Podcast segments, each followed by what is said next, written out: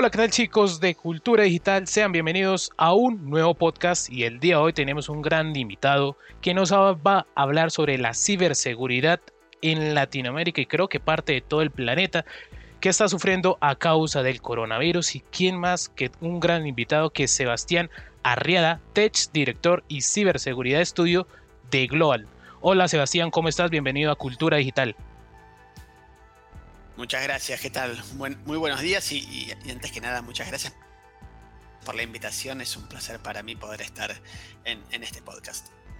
Bueno, Sebastián, hablemos un poco del tema de la ciberseguridad. ¿Qué es y cuándo surgió?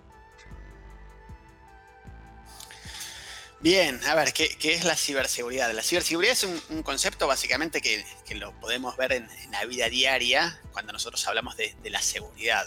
Cuando nosotros estamos en, nuestras casas y recibimos a alguien, si lo conocemos lo dejamos pasar, si no, no, lo conocemos lo dejamos pasar. Cuando vamos a un local, vemos el, tipo de local, a partir de ahí eh, decidimos si, si, vamos a entrar a comprar o nos da alguna desconfianza y no queremos, por ejemplo, pasar nuestra tarjeta de crédito. Todos esos mismos conceptos que nosotros ya los tenemos innatos, ya los tenemos eh, como parte de nuestra cultura, cuando vamos a la, a, la parte online, en la parte digital, por decirlo de alguna manera, se, transforman en, lo que nosotros conocemos como la ciberseguridad.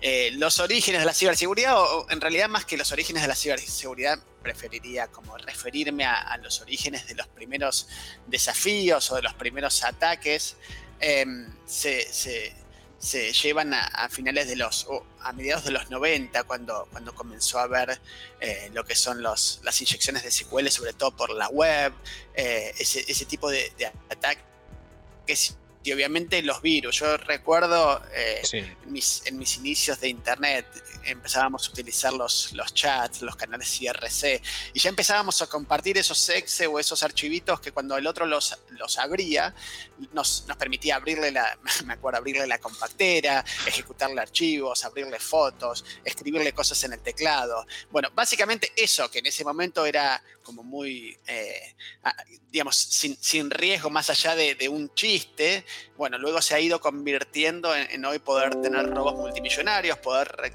poder tomar información confidencial de las compañías, eh, en, muchos ejemplos que obviamente la ciberseguridad tiene que, que adresar, tiene que enfocar. Y bueno, hablemos un poco qué va más allá de la ciberseguridad, cuáles son esos como malware, eh, ransomware, como hemos dicho, cuáles son esas que uno tiene que estar pendiente y saber que de pronto uno está siendo afectado por, por un ataque. buena, buena pregunta. A ver, hay, en realidad hay, hay, varias cosas en las que uno tiene que tener, tiene que tener en cuenta. Eh, y, obviamente todo depende de los casos de uso, de, lo que realmente, el, tipo de usuario que uno es sobre, eh, sobre Internet. A ver, y, como para ponerlo en palabras bien simples. Por ejemplo, mis padres, ¿qué, qué hacen mis padres?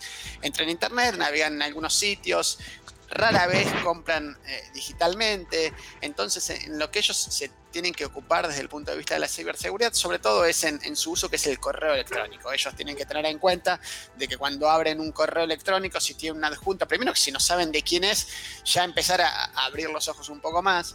Eh, a pesar de saber de quién es, si, si tiene un archivo y que nunca lo lo pidieron ese archivo o no tiene sentido la conversación o esa conversación, por ejemplo, está escrita en, palabras que no son tan comunes en, nuestros lenguajes. Ese tipo, ese tipo de cosas nos hace ya empezar a abrir los ojos y, a tener cuidados. De que yo creo que eso también es el más típico de la publicidad engañosa para tener, digamos, toda nuestra información. Hay como detectivar porque hay muchas veces que las, digamos, los, los hackers utilizan las imágenes de, de compañías que todo el mundo conocemos y dicen, ay, que una oferta de dos por uno y no sé qué. Entonces uno entra y no es esa, no es esa plataforma, sino otra, cómo identificarlo. O sea, ¿hay algún esquema o por el contrario todavía no se ha detectivado? Buen, punto. Sí, a ver, hay, hay, afortunadamente hemos, hemos ido evolucionando, hemos ido mejorando las técnicas para poder detectarlo. La primera es siempre tener mucho cuidado, sobre todo cuando hablamos de web, tener mucho cuidado a, mirar los certificados que yo estoy recibiendo. A pesar de que no dé un warning mi máquina, pesar de que no dé un error, estar seguro que el certificado que yo estoy mirando y, mirar bien la URL, que sea lo que yo escribí. ¿Qué, pasa muchas veces? Y, esto ha sucedido, digamos, de, hecho hace poco tiempo.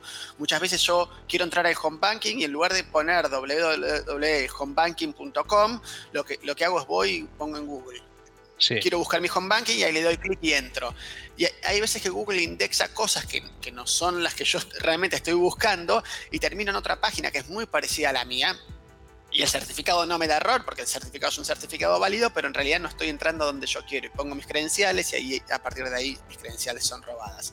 Entonces los dos puntos ahí cuando estamos hablando de web sobre todo para tener en cuenta es asegurarme que la URL diga exactamente lo que, lo que yo puse, sobre todo la, primera parte de la URL, lo que llamamos el dominio. Y, lo, y lo segundo es que el certificado sea un certificado válido. Si alguna de estas dos cosas no se cumple, ahí yo mi, sugerencia es cerrar esa página y volverla a abrir como para, asegurarnos que, estamos yendo a donde queremos ir. Ok, y una pregunta ahí que me hacen, o sea, que me hacen internamente y dicen, ¿qué es un, ransomware? ¿Qué es un ransomware? Que muchos dicen, no, que lo confunden con otros temas. Entonces, tú que sabes del tema, ¿cómo, cómo saber qué es eso? Buen, buen punto. A ver, eh, ¿qué es un ransomware? Un ransomware es un tipo de virus eh, que tiene una característica que generalmente se va distribuyendo a través de, correos. Una vez que alguien lo ejecuta, lo que intenta hacer es intenta encriptar un disco y, empezar a, enviar esa información hacia otro lado para luego ser vendida. Y, además muchas veces, como, como, otros tipos de virus, también puede tener una transmisión interna. Entonces una vez que toma una computadora puede ir a otra y a otra y así sucesivamente.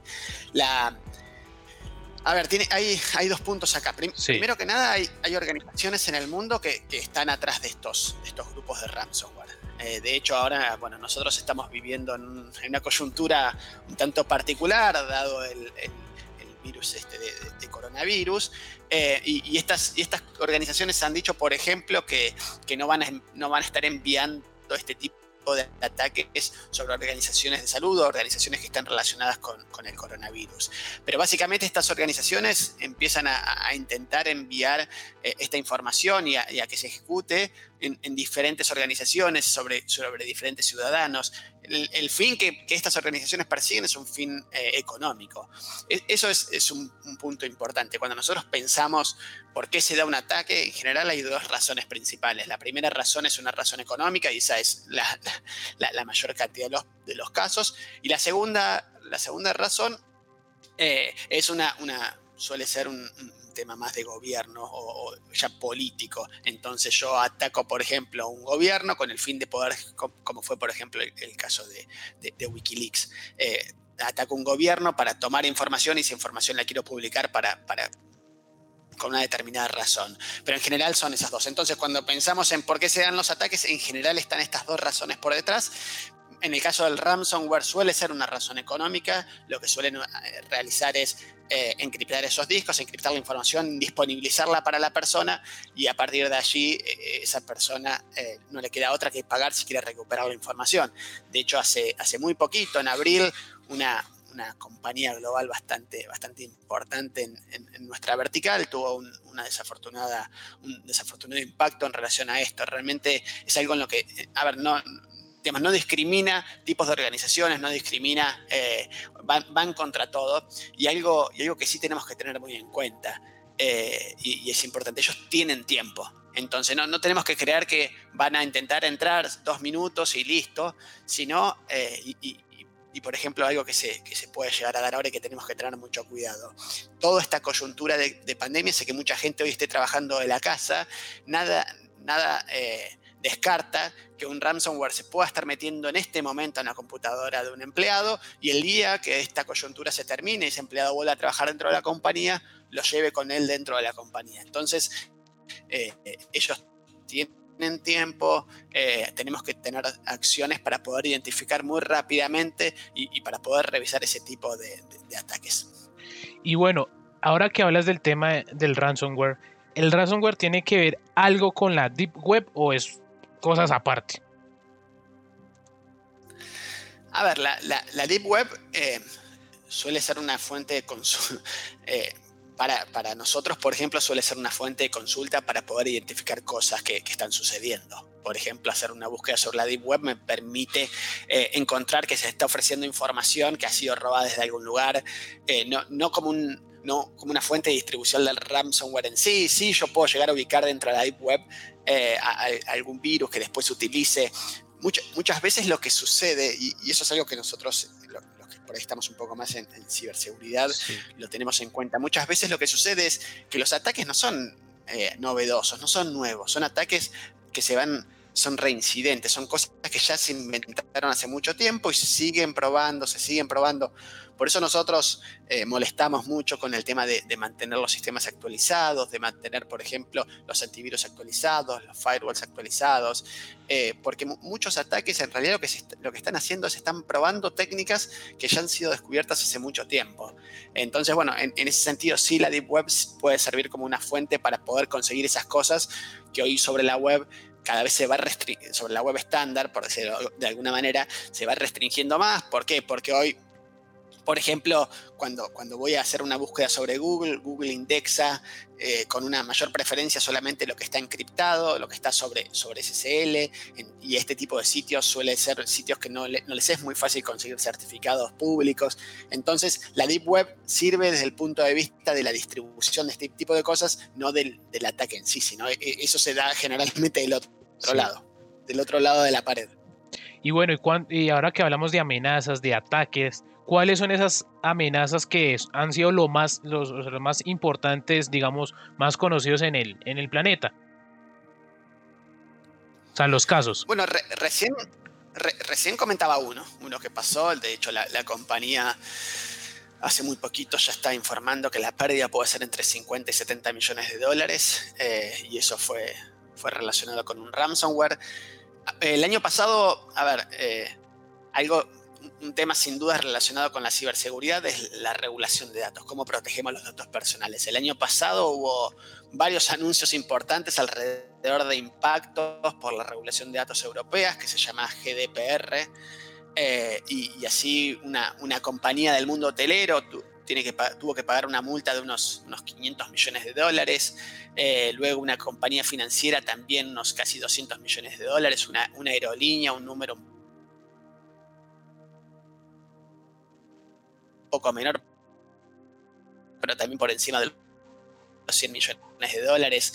Eh, son, son todos esos sucederes. A veces no solamente el ataque es el que, el que termina generando un impacto financiero, un impacto económico, sino también la parte de la regulación, como fueron estos casos que recién mencionaba. Entonces, en, algunos casos es, a ver, es la, pérdida en sí del robo, como pudo ser, no sé, el, robo que, sucede con, a veces con, estas transferencias de bancos que tanto se, suele hablar, pero también, el, también la pérdida, por ejemplo, porque el, negocio no pueda funcionar durante unos días, o también el impacto de las multas de las regulaciones que afectan sobre esos negocios, como fue el caso de las regulaciones de datos que, que mencionaba anteriormente. Y bueno, basándonos en esto, o sea, basándonos en los ataques, o sea, que que a muchos quedaron impactados, sobre todo los bancos, ¿qué deberíamos implementar para evitar estos ataques? Buena, buena pregunta. La, verdad es que, a ver, no, no hay un, una cosa que podamos hacer y que va a resolver todo. Eso, eso es lo primero que nosotros tenemos que tener en, en cuenta. O sea, no hay un clic que yo vaya a ejecutar y ese clic me resuelva todos mis problemas. No, no, pasa en la ciberseguridad como tampoco pasa en la seguridad. No es que yo me ponga un, una camisa de fuerza y automáticamente ya esté prevenido de todos los virus que surgen en, toda la humanidad. Eh, entonces, en el, mundo de la ciberseguridad es, exactamente lo mismo.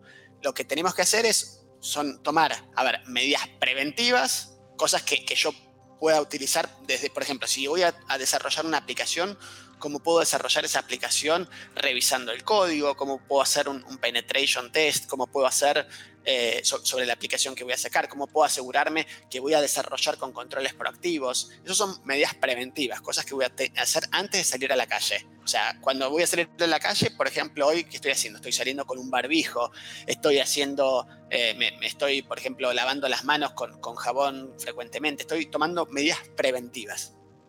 Luego son cosas, ¿cómo puedo identificar? Yo, bueno, salí y, me, empezó a dar, me empezó a dar fiebre, me tomo la temperatura y me empezó a dar fiebre, bien, esas son medidas que me sirven para identificar rápidamente que algo me está pasando.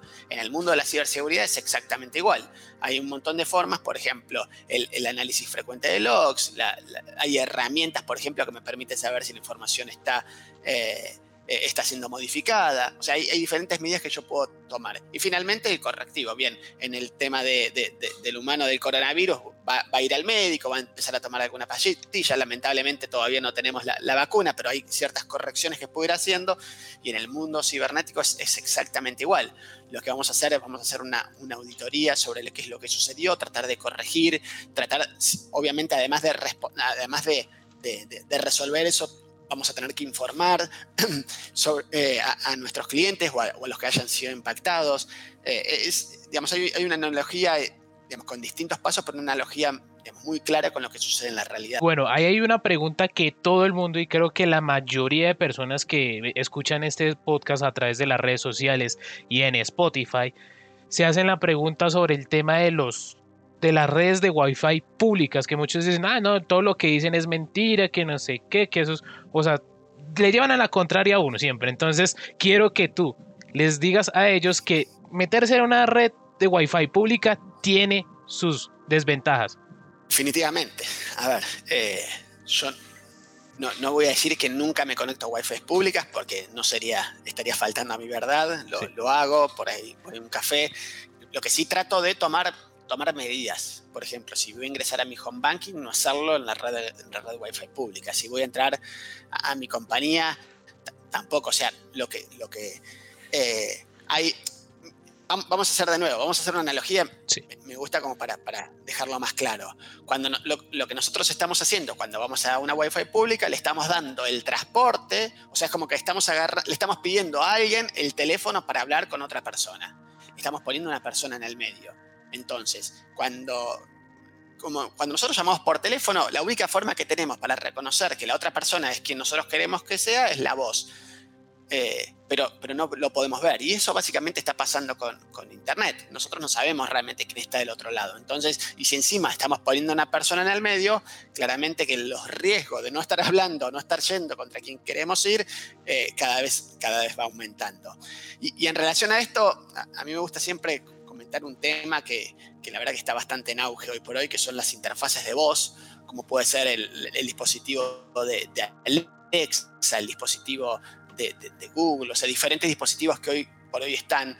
Cuando esto lo empezamos a mezclar eh, con, con redes Wi-Fi, no solamente el peligro es la red Wi-Fi pública, que claramente lo es, sino también a veces empieza a hacer nuestra red Wi-Fi privada, porque nosotros en nuestra casa eh, si bien tenemos un grado de seguridad, la verdad es que no sé si, si mucha gente le dedica mucho tiempo a mejorar esa seguridad y a, por ejemplo, cambiar la clave cada determinado tiempo. Y nosotros, conectado contra esa Wi-Fi que tenemos en nuestra casa, tenemos, empezamos a tener un montón de dispositivos, pero pero además un montón de dispositivos que tienen acceso importante dentro, de nuestra vida, como acceso a nuestras claves de Wi-Fi, como acceso para poder comprar algo por Internet. Entonces, el riesgo del Wi-Fi no es solamente el, Wi-Fi público, sino también es el Wi-Fi de nuestros hogares. Porque, por ejemplo, a través del Wi-Fi se nos pueden conectar, acceder a un dispositivo de interfaz de voz eh, y, a partir de ahí hacer una compra. O, o entrar obviamente en nuestras máquinas, pero supongamos que nuestras máquinas en general están un poco más protegidas, pero estos tipos de dispositivos suelen estar un poco más abiertos, suelen estar un poco menos regulados eh, y acceder a ellos eh, es, un poco más, más simple. De hecho, eh, hay, casos que van hasta aún más allá de la Wi-Fi, por ejemplo. Hay, casos que han, que, han, sucedido con estos tipos de dispositivos que la televisión ha activado estos dispositivos. Se ha demostrado que la voz del televisor muchas veces hasta puede el, el, dispositivo puede confundir nuestra voz con la voz del televisor y activarse y empezar a hacer cosas. Eh, incluso hay, hay, algunos casos que han pasado, por ejemplo, con, con hasta un, loro que ha activado dispositivos, que se ha hecho a través de dispositivos infrarrojos que pueden pasar desde el otro lado de la puerta.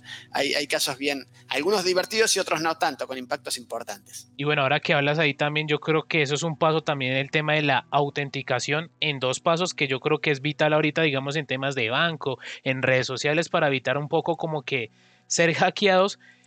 Y la pregunta que te quería hacer básicamente es, si los dispositivos de hoy en día, o sea, hablamos de teléfonos, de computadoras, de consolas, todo, todo, todo, tienen ya por, por, por instalación, o sea, por, por ende, una aplicación de antivirus, por decirlo así, o por el contrario, ¿cuáles recomendarías tú que tuviera, digamos, un computador, un, tele, este, un televisor, lo que sea? No lo tienen, no lo tienen. Em, a ver, ahí, sí, sí, es distinto eh, cuando hablamos de, dispositivos móviles, por ejemplo, que, es el caso que mencionabas. Sí es distinto cuando hablamos, por ejemplo, de, Android versus iOS, o sea, de un dispositivo, eh, por ejemplo, sea, un, Motorola, un, eh, un Huawei, diferentes dispositivos que están basados en Android, un sistema operativo abierto, un sistema operativo que, es de la, comunidad donde mucha gente está contribuyendo y que quizás es un poco más que, puede ser un poco más impactado versus eh, dispositivos basados en, iOS, pues, eh, dispositivos de tipo iPhone, por ejemplo, eh, donde es un, sistema operativo que está manejando una compañía y que tiene restricciones más importantes a la hora de poder agregar una aplicación. Volviendo, volviendo a tu pregunta, no, no hay antivirus que vienen por defecto la, realidad es que el, concepto de virus en, los teléfonos es un, poco diferente, van más a, aplicaciones que puedan generar, eh, que, puedan empezar a, tomar información del teléfono o que puedan empezar a tomar, por ejemplo, mi, ubicación o datos que yo tengo en el teléfono. Eh, y, ese tipo de cosas, ahí es donde yo tengo que tener cuidado, digamos, que, qué estoy instalando, qué quiero instalar y sobre todo, por ejemplo, cuando, cuando vemos, no sé, que, mi, ubicación se está activando sola o que se sacan fotos solos en el teléfono, son obviamente medidas. Volviendo, ahora recuerdo, tú me, habías preguntado recién respecto de la, de la, doble autenticación. Sí. Eso es algo, yo, yo creo que hoy para, para todos debería ser un, un de facto, o sea, todos deberíamos en el correo, en el home banking, tendríamos que tener algún tipo de doble factor de autenticación. Sea Em, sea a través de un SMS, sea a través de un mail, sea a través de una aplicación que tengo en el teléfono, a, través de lo que sea. Pero la realidad es que hoy seguir dependiendo el acceso a, una aplicación, a un sitio, sobre todo con información crítica para nosotros, por una clave de 6, 4, 8, 10, 15 dígitos, eh, es, un riesgo muy grande. Si bien las compañías eh, tienen, tienen un montón de formas, para, tratar de prevenir esto cuando hay un ataque de fuerza bruta y demás, pero muchas veces ni siquiera sale del acceso a ese sitio, sino sale porque usamos esa password en varios lugares y alguien la roba en alguno de esos lugares y automáticamente eh, eh, nuestra, nuestra password ha sido hackeada y, la pueden aprovechar. De hecho, hay un, hay un sitio en internet eh, que permite revisar eso. Yo puedo poner mi correo y me, va a decir si mi correo ha sido robado o la autenticación o la clave de mi correo ha sido robado en algún sitio en todo el mundo. Em, es el, tema del doble factor de autenticación para mí hoy es, casi como eh, debería ser por, defecto en, todos los casos que lo podamos usar, aprovecharlo. Nosotros en seguridad siempre hablamos de, algo que sé más algo que tengo. La password es lo que sé. Y la verdad es que eh, puede haber alguna gente un tanto paranoica que ponga passwords muy, largas, diferentes passwords en todos lados, pero la realidad es que el común de la gente usa passwords cortas, eh, que las va repitiendo en todos los sitios, automáticamente cuando se la roban en algún lugar, luego se la están robando en todos los demás. Solemos tener el mismo correo de registro en todos ellos, eh, o, nos roban el correo y después podemos ir a un sitio y cuando nos recuperan la clave va el correo que ya lo tienen tomado. Entonces, eh, el, tema del doble factor de autenticación me parece que es, crítico eh, y ahí donde yo tengo información confidencial debería tener doble factor de autenticación. Como, como, digo esto, digo otra cosa. El doble factor de autenticación no me da la 100% de seguridad. Sí. Eso también es importante decirlo, sobre todo para estar, no, los quiero volver locos, ¿no? Pero eh, no me da el 100% de la seguridad, pero sí realmente me levanta la barrera de una muy buena manera. Y bueno, ahora que hablamos del tema, digamos, de seguridad, de la doble autenticación, vemos que muchas de las compañías y los gobiernos están comenzando a confiar en la nube. Pero digamos, ¿qué es la nube? O sea, prácticamente si tienes información sobre eso, hay muchos que, que confunden que no, si usted subir en la nube ese tipo de información, ya está ya es de dominio público. O sea, debemos entender un poquito sobre ese tema. Hay, hay algo que, primero es importante aclarar cuando hablamos de la nube. Eh, la, responsabilidad es compartida. Y eso, cuando vamos a cualquier nube, y nombremos las, tres públicas más conocidas, que son la, nube de, AWS, de Amazon, la nube de Azure, de Microsoft y la de GCP, de Google, eh, en, los tres casos nos van a hablar de, que la responsabilidad es compartida.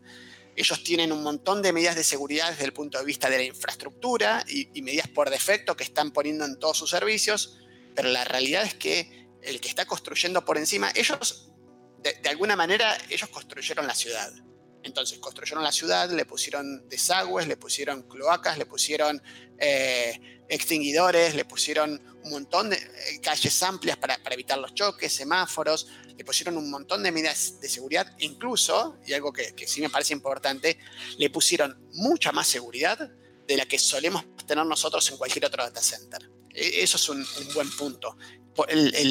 las ciudades, este, estas tres ciudades que nombré, y en general las, las nubes públicas, tienen como ciudades una mucha mejor seguridad que lo que podemos tener en general en los data centers que denominamos on-premise, o sea, los data centers locales.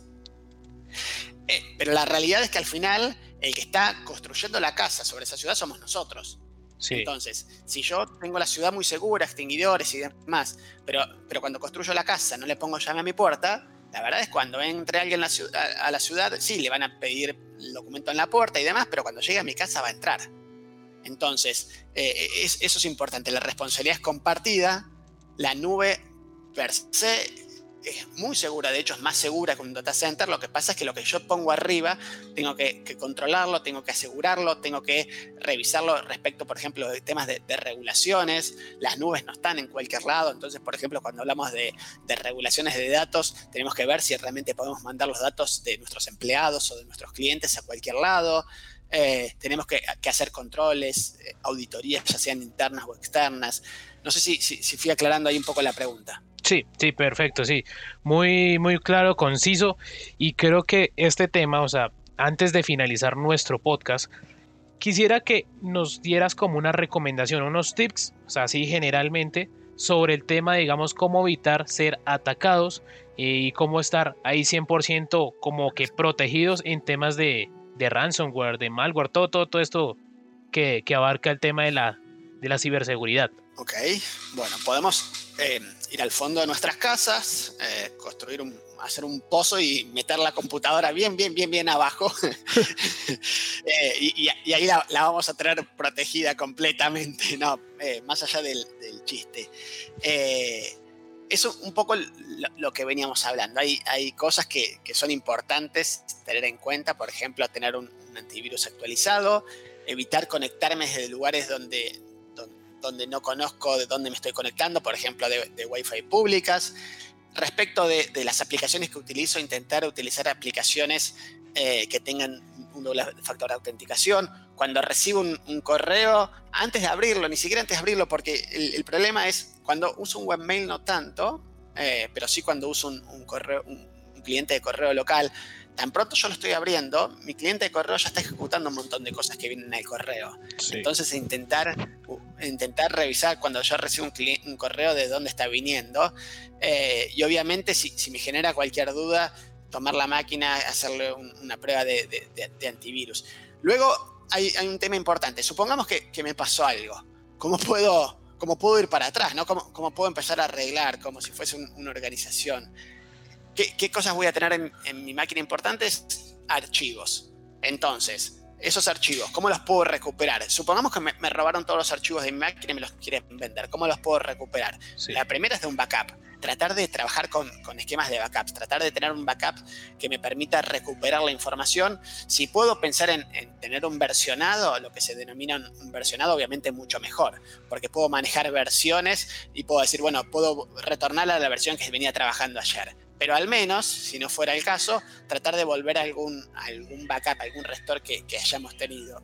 Eh, si utilizo servicios, por ejemplo, como puede ser Office 365 o, G-Drive, los servicios estos que me permiten manejar archivos dentro de la web, realmente eh, esos, esos servicios ya vienen con este tipo de cosas preparadas, entonces me permiten más fácilmente volver para atrás. Entonces, más allá que me, tomen los archivos de la computadora, yo puedo volver a esquemas, a, versiones anteriores. Entonces, a ver, sí, como, como resumen, lo, primero que diría es eh, tratar de tomar medidas preventivas. Vuelvo a, lo que había dicho antes, ¿no? Tratar de medidas preventivas, cómo lo puedo identificar rápidamente y, tener formas de volver, o sea, ya sea backups para la información, eh, hay, aplicaciones, por ejemplo, que me permiten tener rápidamente las claves y poderlas cambiar, administrar las claves, ese tipo de cosas obviamente son, útiles, porque obviamente, y, esto es más que entendible, yo entiendo que una persona en su casa no va a tener la misma seguridad que, una compañía. Entonces, ¿qué herramientas podemos acceder fácilmente?